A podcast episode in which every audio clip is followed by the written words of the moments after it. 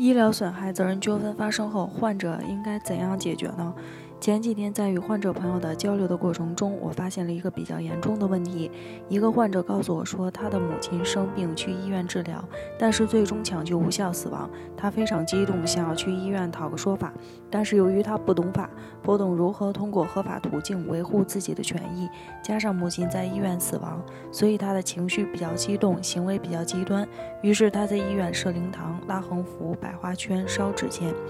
严重扰乱了医院的正常秩序，最终被行政拘留。近年来，医患关系一直是舆论热点，医闹事件频发。这些医闹行为不仅不能解决纠纷、维护自己的合法权益，同时扰乱医院秩序，影响其他患者正常就医。闹事者轻则被行政拘留，构成犯罪的还要追究刑事责任。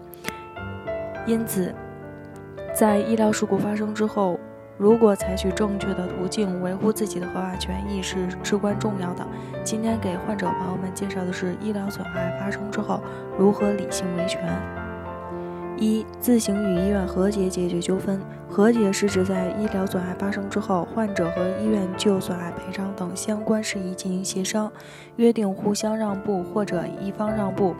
以解决双方的争执的活动，和解是当事人之间自愿协商达成协议，通过与医院进行协商，然后达成和解，是最便捷的一种解决纠纷的途径。但是达成和解并不容易，因为在医疗损害责任纠纷中，大多数情况下，患者在医院治疗出现了死亡或者伤残等比较严严重的损害后果，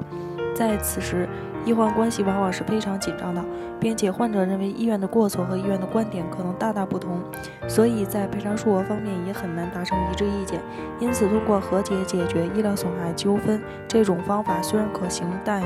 也比较困难。二，在医调委的调解下解决纠纷。医调委是按《中华人民共和国人民调解法》的规定设立的专门从事医疗纠纷调解的群众性组织。医调委调解是指医疗纠纷人民调解委员会通过说服、疏导等方法，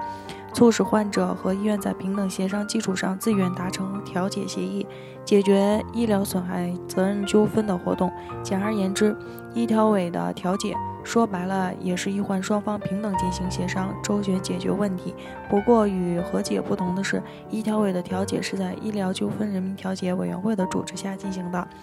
医调委充当一个中间人的角色。这样一来，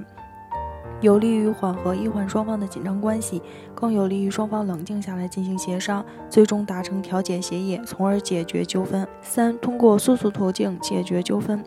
如果患者和医院没有达成和解，也没有在医调委的调解下达成调解协议，那么患者还可以通过司法途径维护合法权益。在诉讼过程中，人民法院通过一系列法定程序查清案件经过，以事实为依据，以法律为准绳，公正审判，最终维护患者的合法权益，是最有效、最公正的解决纠纷的途径。关于以上三种解决纠纷的途径，我觉得对于患者而言，如果经济条件允许的话，还是走诉讼途径最为妥当。因为法院作为国家机关，由国家公权力保障患者的合法权益，避免对方拒绝履行赔偿义务。另外，法院审判解决纠纷相对而言更加有效、更加公正，解决问题相对最彻底，一般不存在反悔的可能。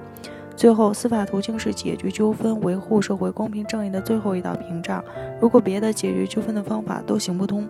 那么我相信通过诉讼途径一定能得到一个公正的审判。北京议论健康汇聚了国内外知名的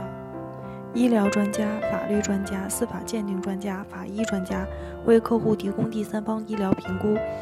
判断诊疗行为是否规范、合理、合法，同时为客户提供病历封存、专家辅助出庭人服务，帮助客户维护自己的合法权益。如有需要，请咨询我们的热线：四零零零六七二五七二。